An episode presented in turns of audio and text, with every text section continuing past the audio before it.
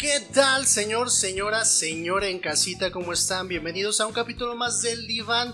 Y conmigo tengo a un invitado muy especial. Este tema les va a gustar. Pero es un tema que todo el mundo hemos pasado o que necesitamos hablar de ello. Con ustedes tengo al licenciado y maestro Mario Alberto Guillén, licenciado en psicología, maestro en psicología clínica y tanatólogo.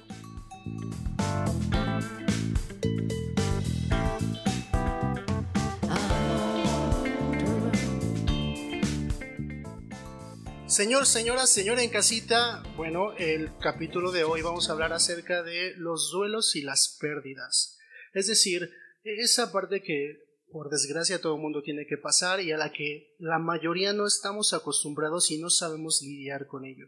Primero, este, Mario, vamos a hablar acerca de la pérdida. ¿Qué es lo que significa? ¿Qué es, de qué se trata la pérdida? ¿Por qué nos llega a afectar? ¿Por qué para algunas personas significa una cosa, para otras otros?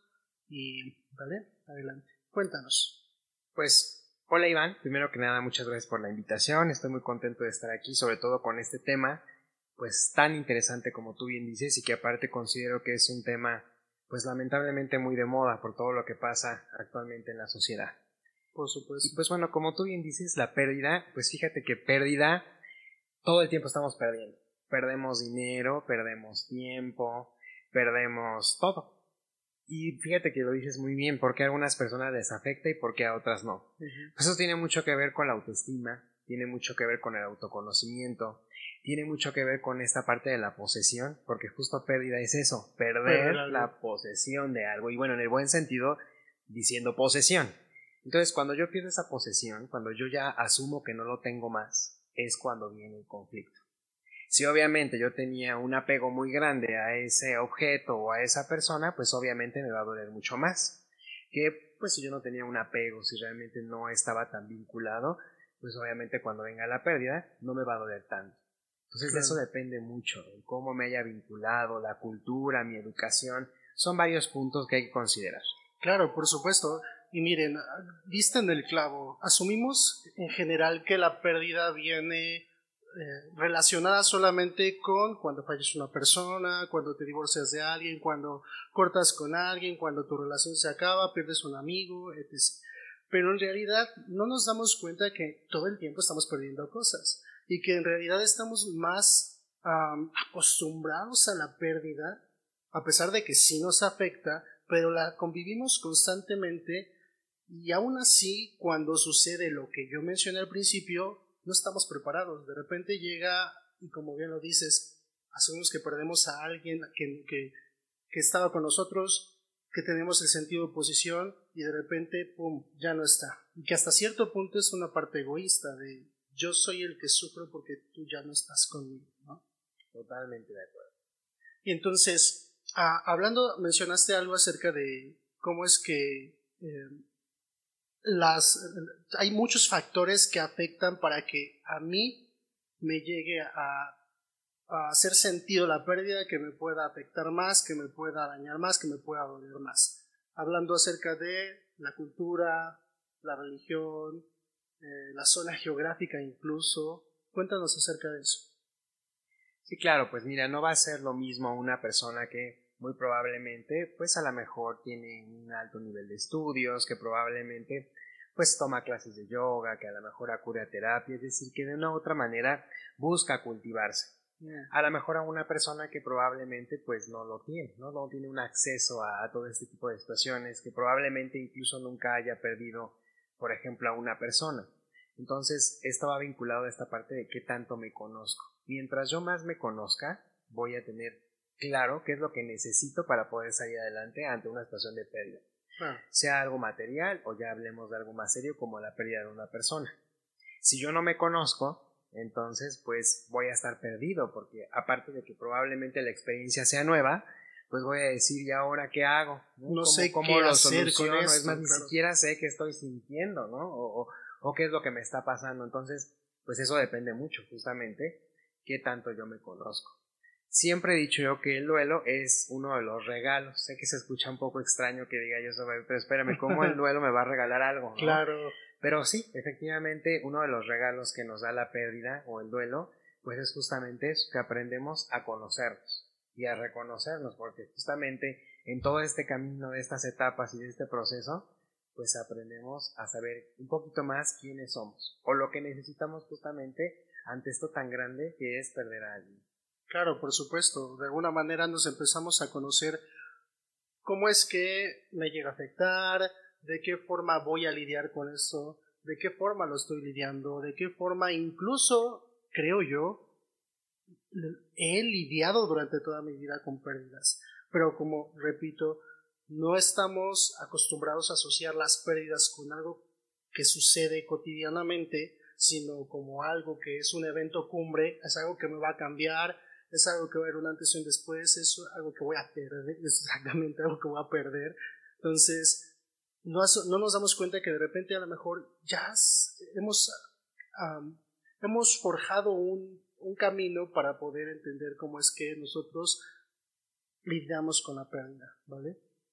Hay algo muy curioso, justo hace no mucho me enfrenté a una situación eh, en cuanto a personas cercanas acerca de la pérdida y hay algo que había yo reconocido en cuanto a que algunas personas lidiaban de manera diferente con esto, cómo es que lo asumían, incluso cómo es que se sorprendían que otras personas no les significara lo mismo.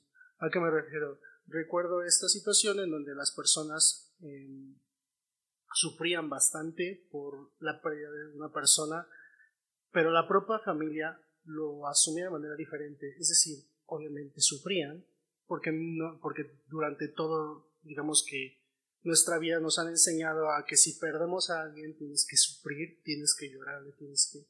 Pero ellos lo veían de una manera distinta, como un, ok, ah, a lo mejor hablando desde la parte religiosa, desde su religión decían, él va a estar mejor donde, este, donde está, ¿no?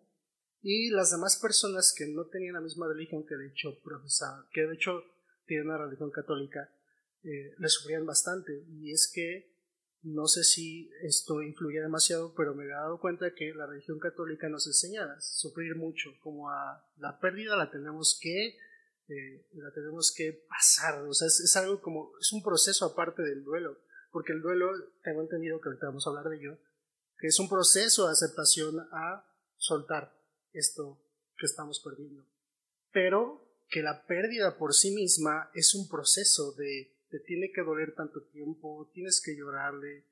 Alguna vez algún paciente me tocó que, hablando de solamente rupturas amorosas, no una pérdida de, un familiar o, sea, de vida, pues. Y esta persona decía que tenía que sufrirle porque la había querido mucho, porque la había amado, como si había, como si fuera una correlación entre qué tanto amaba yo a la persona y qué tanto le voy a sufrir cuando la perdí. ¿No? Que creo yo que no tiene nada que ver, son caminos distintos. Una cosa es cuánto tú amas a una persona y cuánto es que tú, tu proceso, puedes llegar a soltar y aceptar que ya no está contigo. ¿No? ¿Cómo ves? Pues es que mira, aquí pasa algo muy importante. La cultura mexicana nos orilla a celebrar de una u otra forma la muerte. Hay muchos colores, hay muchos sabores, y pareciera ser que nos burlamos hasta cierto punto de ella. Entonces está esa vertiente, ¿no? Por un lado. Hasta que pierdes a alguien, entonces donde ya te enfrentas realmente, pues a decir, chin, esto no es como me lo habían pintado. Claro, por supuesto, no es esta celebración a la que estamos acostumbrados. Claro, entonces ahí es donde ya te, enfrentas justamente a un dolor y a un darte cuenta de una manera distinta, ¿no? que va en esta parte cultural de lo que ahorita hablábamos. Pero también está otra parte muy importante que es justo lo que hablaba al inicio de la posesión. ¿Por qué la posesión? Porque bueno, cuando tenemos una pareja, cuando de pronto tenemos un carro nuevo, cuando de pronto tenemos la cotidianidad de la convivencia con, con un familiar, pues lo que pensamos es, bueno, sí se va a morir, pero bueno, va a pasar mucho tiempo, ¿no? Claro. No, es que sí me ama mucho mi pareja, o sea, ¿por qué la tendría que perder? ¿Por qué me, por qué me tendría que dejar, separar, claro. Si estamos muy bien. No, mi carro no está bien padre pero nunca pensamos que efectivamente puede pasar cualquier cosa. Creo que incluso el COVID nos lo ha venido a enseñar. Claro. Que en cualquier momento viene una enfermedad y bye, ¿no? Claro, que las cosas se pueden dar de manera repentina, que no precisamente tenemos esta concepción de la pérdida como un proceso natural, que sí se tiene que dar, pero se tiene que dar hasta cierto tiempo. Lo decías con respecto a las personas, es hasta que cumplan cierta edad. Con las, con las materiales, con las cosas materiales, ah, es nuevo, entonces no tiene por qué ahorita no funcionar, no tengo por qué perder ese coche nuevo, ese celular nuevo sino es nuevo, o sea, me tiene que durar un rato. Claro, pero nunca piensa uno que puede llegar alguien a robarte, ¿no? Por supuesto. entonces, pues, adiós. Y, manos, y más ahorita en esta situación en la que vivimos, aparte de la, del asunto pandémico, el asunto de la inseguridad, ¿no? Claro. Entonces, estas, estas pérdidas que constantemente tenemos, estas pérdidas que constantemente tenemos, pues al final nos van enseñando, creo yo, a cómo estar lidiando pero no sé si esto sea cierto, tú me vas a quitar de la duda. Algunas personas son conscientes de ello y algunas otras personas no son conscientes de ello. Es decir, han lidiado con pérdidas, con ah, objetos materiales, con, la inseguridad, con las rupturas amorosas, pero cuando nos enfrentan a una pérdida de una vida, de repente dicen es que esto es nuevo, pero en realidad, como bien lo dijiste, han estado, no sé si puedo decirle, practicando cómo lidiar con su pérdida, pero no son conscientes de ello. Es que mira, todo depende, porque vuelvo otra vez a esta parte que ahorita hablábamos. Nos hemos hecho muy apegados a las cosas. Entonces, volvemos a la misma, ¿no? Yo tengo mi carro nuevo, yo tengo mi pareja y hago un apego. Entonces, cuando viene la pérdida o algo pasa, entonces, sí, me rompo. yo ya no sé qué hacer, me desestructuro. Entonces, más que ensayos, porque creo yo que cada cosa y cada pérdida tiene su dolor, tiene su momento, mm. tiene su forma mm. y su interpretación, porque por ejemplo, a lo mejor ahorita me roban mi carro nuevo y bueno, hago un drama, pero a lo mejor no sé, mañana me entero que mi pareja me es infiel y la corto y digo, ah, pues muy bien, gracias a Dios, me liberé de ti, ¿no? Y la paso súper. Claro. Entonces todo depende yo creo que de la persona, justo de eso, de su personalidad, de la forma en la que obviamente lleva su vida, de qué tanto se apega o no a las cosas. Digo, como también conozco personas que pierden lo más sencillo y lo más grande y bueno, siempre están en terapia, por ejemplo, porque requieren de ese apoyo. Entonces, y bien dice el dicho, ¿no? Cada cabeza es un mundo y como, perdón, como decía Epicteto, que a mí me gusta mucho citar, no son los hechos los que nos perturban, sino mm. la interpretación de los mismos. De cómo se las damos, por supuesto. Es, cada quien diría algo de una manera más coloquial, señora, señore, en casita para que me entienda. Cada quien cuenta como le va en la feria, ¿no? Básicamente. Y al final, algo que, me, algo que mencionabas al principio es que la parte de la autoestima y del autoconocimiento juega un papel importante en cómo es que lidiamos la pérdida, ¿cierto? ¿De qué forma es que esto nos va a beneficiar, para poder lidiar con ella y para las diferentes pérdidas que tenemos durante la vida. Pues mira, la autoestima finalmente es una identidad, ¿no? el saber yo quién soy. Y al saber yo quién soy es lo que yo necesito. Y aquí viene ese concepto que yo siempre tengo de autoestima, que es saber lo que me merezco y luchar por ello. Okay. Entonces, cuando yo tengo muy claro esto, quién soy y lo que merezco, entonces puedo lidiar, por ejemplo, con una pérdida. Tú decías lidiar esta palabra. Por ejemplo, si pierdo a un familiar muy cercano, yo sé quién soy, sé lo que merezco y si lo vinculo con esa persona, es decir, lo que quisiera para mí, pues seguramente diría, pues no me ames un drama, ¿no? Se tiene que seguir vivo, yo ya cumplí. Y yo digo, pues sí, también no me merezco estar sufriendo. Porque siempre digo, aquí es como la guía del correcaminos, ¿no? Se va uno para un lado y se va para el otro. claro. Tú eliges si te vas para el lado del drama, donde vas a sufrir, donde vas a hacer la cosa así súper terrible, o dices, a ver, esperan, sí me duele por supuesto porque es una persona que amo y que entiendo que ya no va a estar a menos de la forma en la que estoy acostumbrado. Pero voy a aprender, pero voy a llevar el proceso tranquilo y sé que voy a lograr superar. Que hay un, que hay un fin en este camino, ¿no? Dijiste algo muy importante que siempre recalco que es acerca de, tienes dos caminos.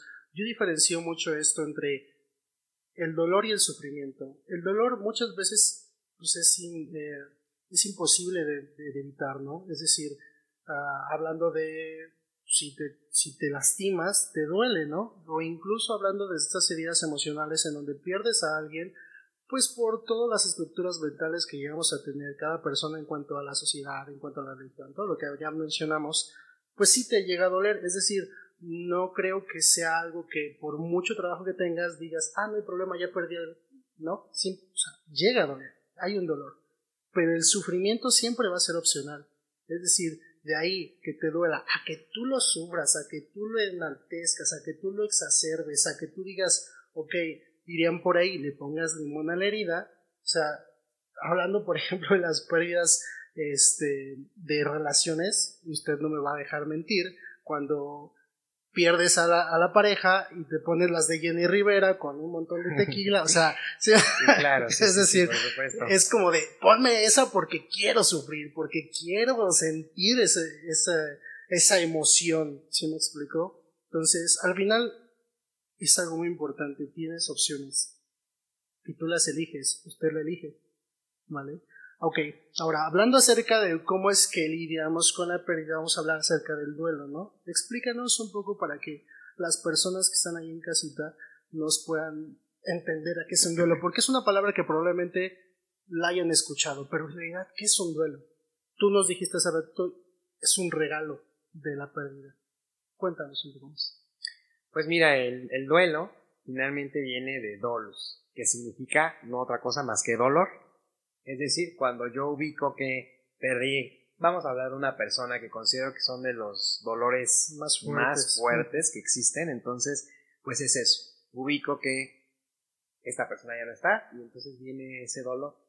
Con este dolor, pues bueno, vienen, vienen varias cosas, ¿no? Yo le llamo vienen varias etapas que yo tengo que ir pasando para poder desgastar, vamos a decir eso. Ahorita que decías, me pongo las de Jenny Rivera y todo, pues yo decía es que a veces es muy necesario porque es justamente desgastar ese dolor. Entonces, sí, a veces agotarlo. Es, agotarlo, sí, es como que no me quede. Que ya, no... que ya, ya no quede nada. Yo siempre pongo de ejemplo la primera vez que tuvimos la primera pareja que tanto nos enamoramos y que decimos, no, ya me voy a casar, ¿no? Ahí con esa persona. Lo sabe, lo se haga, sí, claro. sabe. y entonces ahí estamos, ¿no? Bien enamorados y de repente, pum, se rompe la relación y cómo andamos, ¿no? Bueno, andamos como lloronas y llorones ahí por cada rincón como muñeca fea llorando, ¿no? Sí. Y lloramos y lloramos y lo contamos y hacemos un berreo de aquellos buenos y ya después de un tiempo decimos, ya no puedo, ¿eh? Ya no me salen las lágrimas, ¿qué está pasando, no? claro. Y entonces después llega el punto que decimos, ay, no puede ser que por esa cosa yo andaba llorando, pero ¿cómo, no? pues porque ya desgastamos justamente ese dolor, o sea, todo lo que estábamos sintiendo ya. Se fue, claro, por supuesto fue necesario ese dolor, estar ahí desgañotando, ¿no? Y andar publicando ahí en su face para la generación Z que nos ve ahí, estar publicando, ¿no? Los memes de dolor, de... sí, claro. Valor, quédate con la persona que te valore, no con la persona que... Sí, claro. Sí, y, cada, y otras cosas más, ¿no? Que luego andamos haciendo, ¿verdad? Que bueno. Pero sí, efectivamente eso es, pues, el duelo, ¿no? Es ese dolor. Entonces, lo primero, bueno, voy a hablar un poquito acerca de estas etapas, de lo que vamos pasando justamente cuando estamos en dolor. Entonces, la primera de ellas, pues justamente es el, el shock. Tiene un shock, sobre todo cuando son situaciones violentas, cuando son situaciones muy complicadas, pues viene ese shock. Inesperado, sobre sí, claro, ¿no? Y además, cuando es muy violento, te digo, o sea, cuando a lo mejor nos enteramos que atropellaron a nuestro ser querido, lo violaron, algo realmente muy grave y nos dan la noticia, viene un shock que es, espérate, no es como quedar en pausa. Nuestro cerebro pues queda así, ¿no? bloqueado por un momento. Posteriormente viene la negación, donde yo digo, no es cierto, es que esto no me puede estar pasando a mí, es como un sueño, pellizcame, échame un balde de agua porque esto no puede ser. Después de la negación viene la ira estoy enojado, estoy enojado con Dios, estoy enojado conmigo, con la, persona. sí, claro, porque bueno, porque es que porque no se cuidó, pero es que porque y ahí estoy reclamando, ¿no? Y entonces después de, de esta parte de, del enojo, de la ira, viene la negociación, que es justamente cuando como que hay días que lo entiendo, ya, se fue. Le estamos tratando de dar una racionalidad a las cosas, ¿no? Sí, claro. Está en un mejor lugar, ya estaba muy enfermo, no sufrió, cosas así, ¿no? Sí, sí. Entonces, por eso se llama negociación, porque como que ando luchando un poquito entre que sí y entre que no diría mi abuelita entre azul y, buenas noches, ¿no? y entonces después de la negociación viene la parte de la depresión, donde estoy triste, estoy pues mal, realmente asumo que me hace falta esa persona no entiendo muchas cosas, viene también aquí la parte de muchas preguntas, Claro. ¿por qué a mí, por qué a él, etcétera, etcétera? Y después viene, yo no le llamo aceptación, yo le llamo eh, la resolución o la adaptación, porque bueno, siempre he dicho que aceptar es como estar de acuerdo. Y estar de acuerdo e- es como decir, estoy de acuerdo que hayan violado a mi hija, o estoy de acuerdo que hayan apuñalado a mi hermano, no sé, cosas Claro, de ese claro. tipo. Entonces yo por eso le llamo asimilar, asimilar perdón, o adaptarlo, donde ya finalmente me habitué a no estar con la persona y todas estas sensaciones.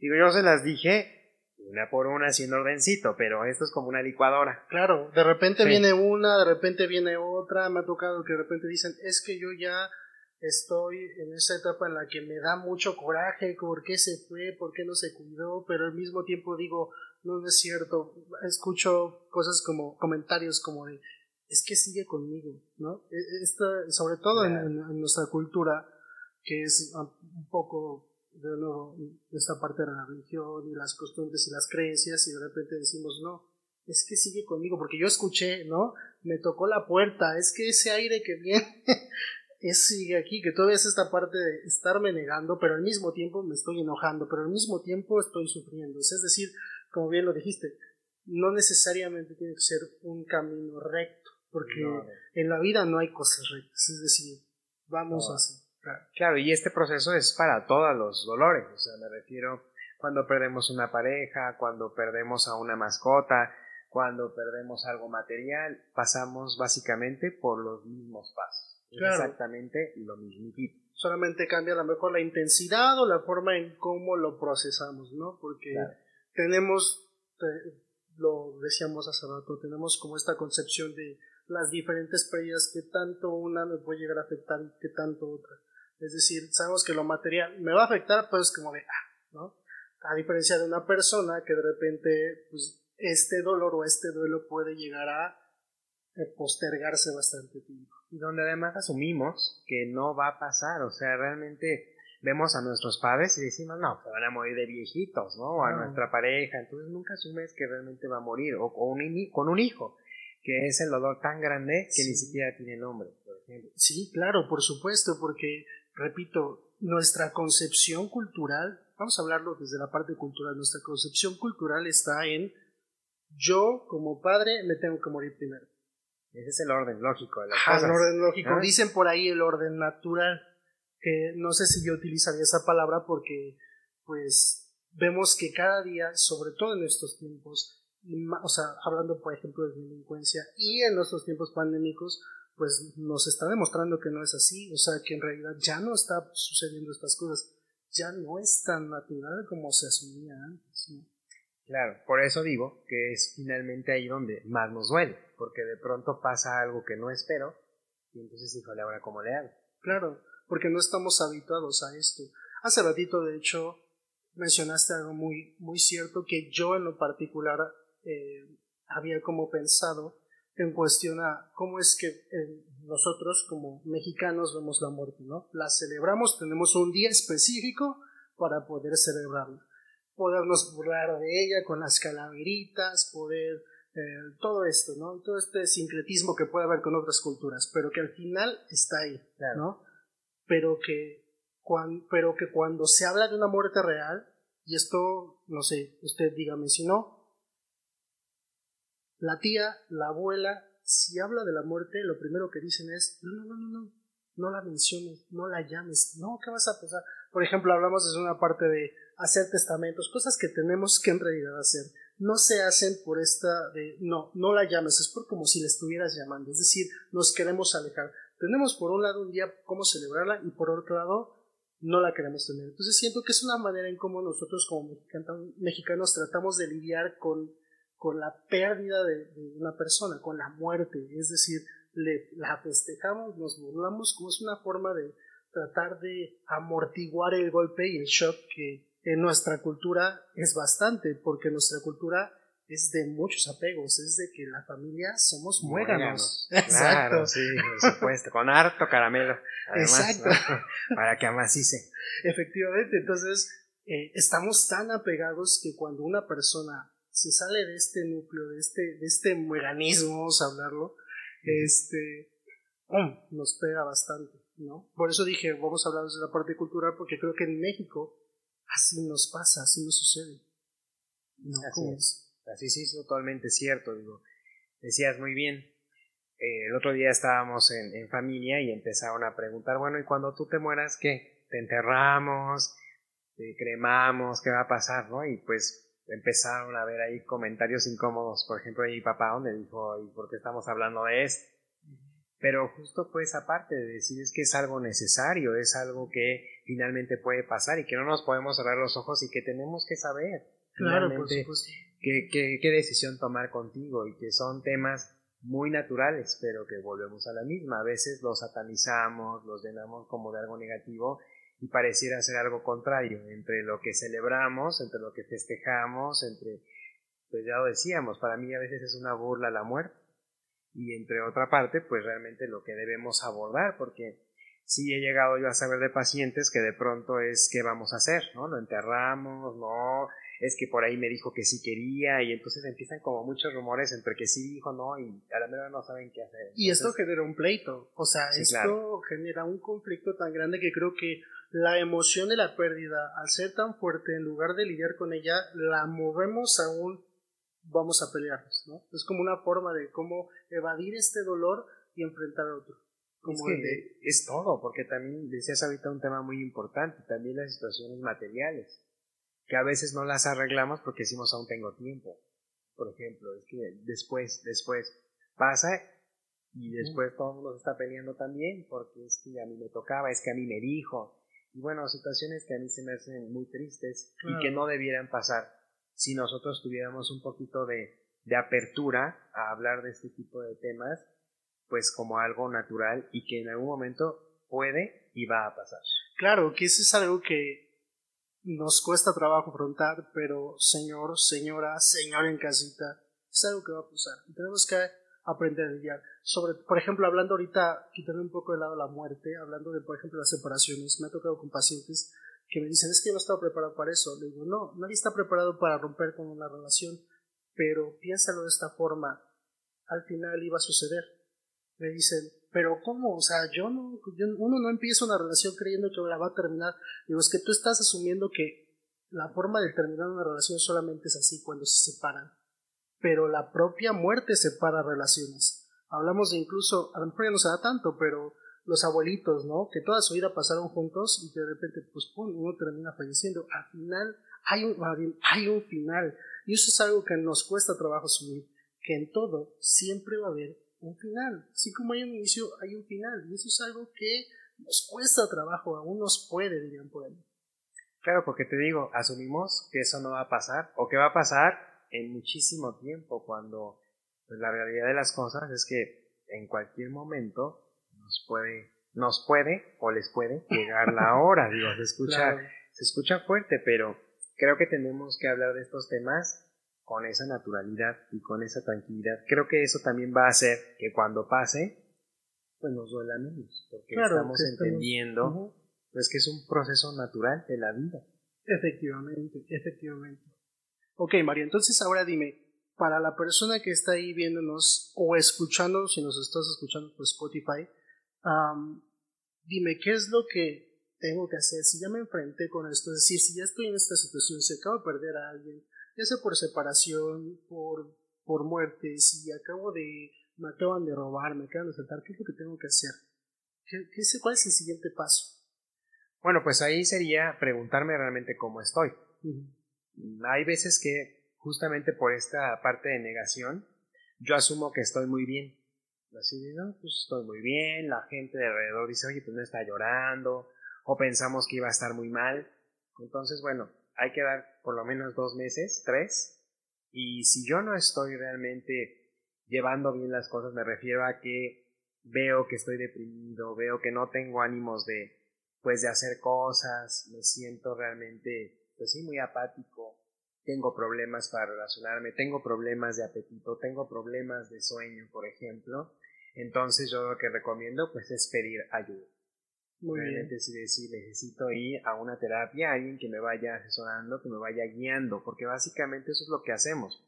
Porque también muchas personas piensan que ir a terapia Y de con un tanatólogo, pues es así como de magia, me va a curar. Pero no, realmente lo que hacemos es dar un acompañamiento.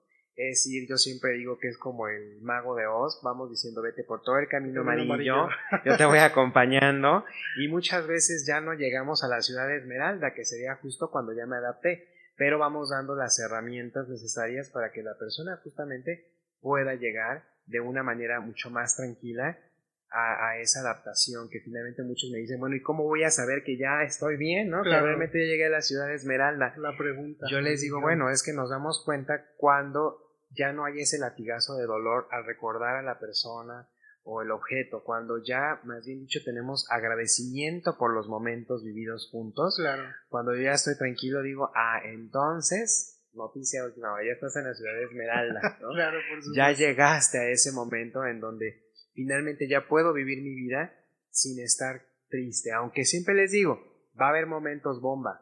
Por ejemplo, no sé, el aniversario luctuoso, la mm, fecha de cumpleaños, el mes de mayo, navidades, y a veces hasta sacudiendo, porque luego les digo, bajo las, los retratos de mis difuntos, los estoy sacudiendo, ya me ven en el piso llorando, pero pues finalmente es parte de lo mismo y es parte normal. El chiste es que funcionemos, que realmente pueda llegar a estar en mi vida como antes y mejor, les digo, porque aprendí, aprendí algo nuevo. Claro, por supuesto. Ahora una pregunta. ¿Se vive el duelo de la misma forma en todas las pérdidas o hay diferentes tipos de duelo? Fíjate que hay diferentes tipos de duelo. El primero de ellos es el duelo anticipado. El duelo anticipado justamente es cuando yo ya sé que la persona, por ejemplo, va a morir. Cuando está enfermo o algo así. Cuando está enfermo terminal, ¿no? O cuando, por ejemplo, en mi relación yo digo, es que ya no hay para más y ya sé que en cualquier momento va a pasar, por ejemplo. Entonces es un duelo anticipado, donde yo ya voy preparándome, digo, no me voy alistando porque nunca vamos a estar listos, pero sí me voy de una u otra manera predisponiendo. Haciéndome la idea de que esto Claro, incluso hay quien ya va llorando desde antes, ya se va preparando. Entonces, cuando ocurre, no quiere decir que va a ser menos, pero sí es un poco más fácil porque ya lo sabíamos. Entonces, el proceso es distinto. El siguiente es el duelo autoimpuesto. Es el que finalmente pues nos están imponiendo. Por ejemplo, no sé, a lo mejor tengo que acompañar a mi pareja y la verdad es que la persona me trató mal, no me caía bien y tengo que ir, ¿no? Y tengo que asumir una posición, una postura cuando en realidad no, no me nace o no quiero. O hablando, por ejemplo, de estos casos en las familias, cuando de repente fallece un familiar, pero tú nunca conviviste con el familiar. Claro, no lo conociste. Claro, y como en México somos así de que es tu familia y porque es tu sangre es tu familia y dale el beso al tío que nunca has visto al tío, lo mismo sucede, ¿no? Como de, es que vamos, pero es que yo nunca lo conocí, nunca conviví, nunca sé ni quién era Ah, pero es que es tu familia. Este... O la parte de protocolo con el jefe, por ejemplo, ah, que, a lo mejor no sé, no conociste al director general, pero tienes que ir y asumir una postura. O también pasa mucho con los niños. Que por ejemplo, no sé, vamos con el tío Pedrito, que nunca conocieron al tío Pedrito, y además no solamente es ir, sino que después de eso, ahora ya no se usa tanto, pero en algunos tiempos el luto, donde había ciertos días en donde no se podía prender la tele, no se podía escuchar música, no podían jugar y entonces para el niño es un duelo autoimpuesto, donde yo tengo que de una u otra manera pues vivirlo de esa forma. Creo que es un tema muy especial. Déjenlo ahí en los comentarios si nos está viendo por YouTube para que aquí comprometiendo a Mario que en otra ocasión nos pueda visitar y podamos hablar acerca de cómo es que los niños lo ven de manera diferente, porque según yo desde mi perspectiva, lo ven de manera distinta, no están familiarizados con las pérdidas como nosotros como adultos. E incluso decirle a un niño cuando fallece un familiar, nosotros queremos decírselo como adulto, ¿no? Y que lo sufra como adulto. cuando el niño lo ve y lo conceptualiza y lo eh, de manera distinta, ¿vale? Así es. ¿Quieren, hablar de ¿Quieren que hablemos de ese tema? Escríbanos por ahí o en nuestras redes sociales. Y bueno, otro de los duelos que existe, pues es el duelo patológico. El duelo patológico o enfermo es aquel que finalmente ya llevamos mucho tiempo y no lo hemos resuelto. Ah, los autores más o menos marcan que un duelo debe durar de seis meses a un año aproximadamente. Cuando ya pasamos ese año y seguimos mal y seguimos incluso ya enfermos de manera física, estamos hablando entonces que ya hay un duelo patológico y ahí ya es más necesario entonces pedir ayuda. ¿Por qué? Porque va a ser más difícil cada vez poderlo sacar adelante. Incluso ya puede haber una depresión. Claro, porque aparte el duelo termina siendo parte de nuestra vida. Lo normalizamos y creemos que la vida es así. La persona va viviendo de una manera en la que el duelo se le queda, por ejemplo, hablamos algo muy curioso, las mujeres embarazadas que llegan a perder un niño, me, es algo curioso cómo es que pasan años y años y años y la propia sociedad espera que ellas lo sigan sufriendo. Entonces le dices a una mujer, habla, imaginemos una mujer que perdió un niño en la gestación y están hablando de, bebés en una reunión y dicen, ah, perdón, perdón, no es que no quería incomodarte, asumiendo que ella tiene que seguir dolida, tiene que seguir sufriendo o en duelo por esta situación, ¿no?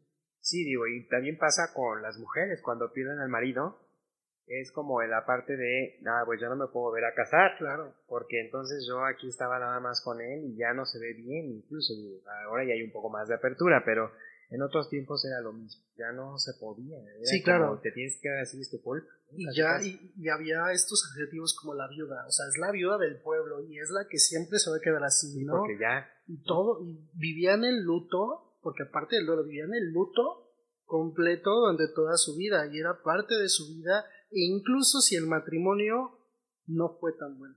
Claro, y digo, a lo mejor hay quien realmente lo quiere hacer, digo, y está bien, pero yo creo que pues no debiéramos limitarnos, ¿no? Claro, hay, hay más opciones, pero bueno, cada quien lo sabe. Entonces, pues bueno, básicamente estos son algunos de los duelos más, más, recurrentes, más comunes, que bueno, finalmente podemos estar enfrentando. Entonces, digo, hay que pedir ayuda. Claro, entonces usted en casita, si se identifica con lo que decimos, recuerde que esto jamás va a sufrir a una sesión terapéutica. Acuda a pedir ayuda. Vamos a poner todas las redes sociales o las maneras de contacto de Mario para que si usted necesita lo pueda atender.